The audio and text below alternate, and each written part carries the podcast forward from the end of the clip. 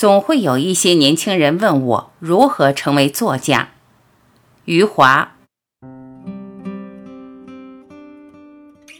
一，让你的屁股和椅子建立起深刻的友谊。我刚开始写小说时，也有很功利的目的。当时我做了五年牙医，想换一份舒服的工作，所以选择去文化馆写小说。一开始时，我连标点符号都不会用，根本不知道如何写，所以就先从短篇小说学习。那个过程很艰难。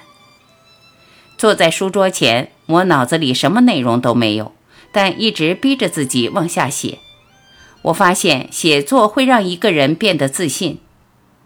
我第一部作品写得很差，但有几句话写得很好。第二部好像开始有故事了，然后再写第三部就发表了。当时我处在文学最好的一九八零年代，我觉得自己很幸运。文革后，许多老作家重新出来写作。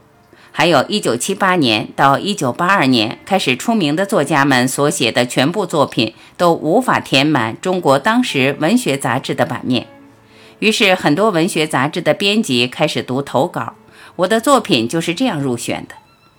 当时邮寄稿件都是对方付费，所以我就这样首先给《人民文学》和《收获》杂志投稿，每回邮递员把我的退稿扔到家中院子里。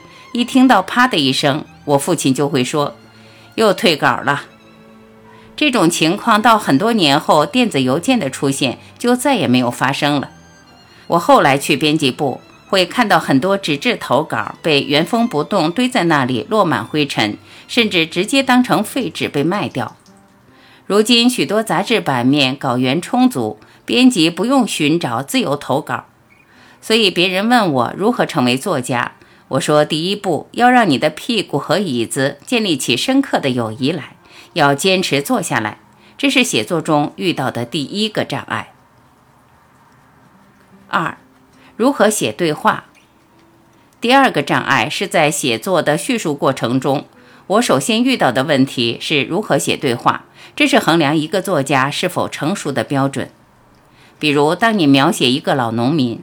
你可能很容易把他的神态描述得很精确，但当他开始说话，绝不能像大学教授的腔调出来。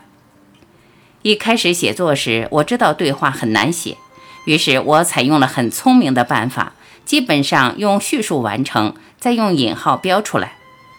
后来我发现苏童更彻底，全都是叙述，连引号都不用。我记得一个青年艺术家的画像，通篇都是对话完成的。当时我觉得，如果有一天我能用全部对话写一篇小说，会是一个成就。当《许三观卖血记》写完之后，我就不怕对话了。这部作品全是对话。当一个长篇都是通过对话完成时，它会与其他作品区别开来。一个是人物在说话，另一个是叙事要推进。所以一定要强调叙述中的节奏和旋律感。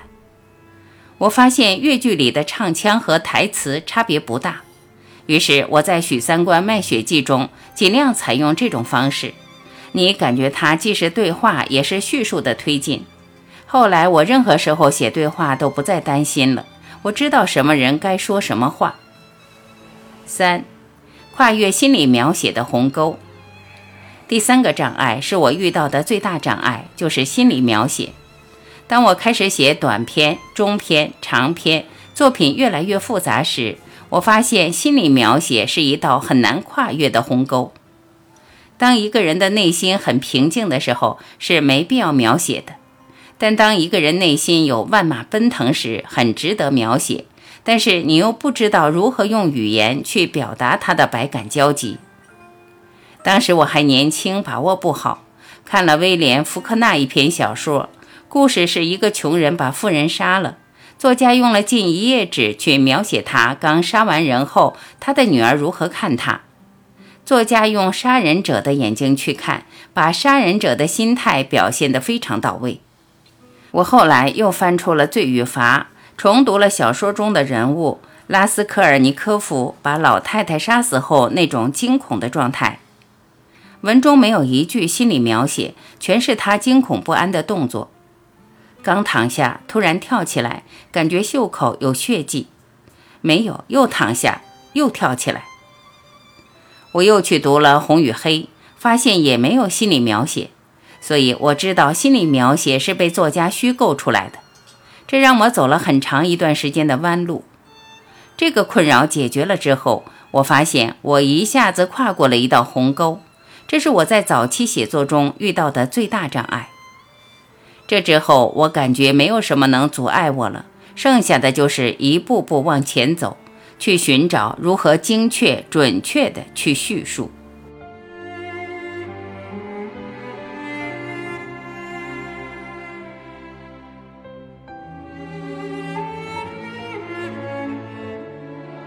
感谢聆听，我是婉琪。如果您喜欢我播出的节目内容，欢迎您在评论区留言点赞。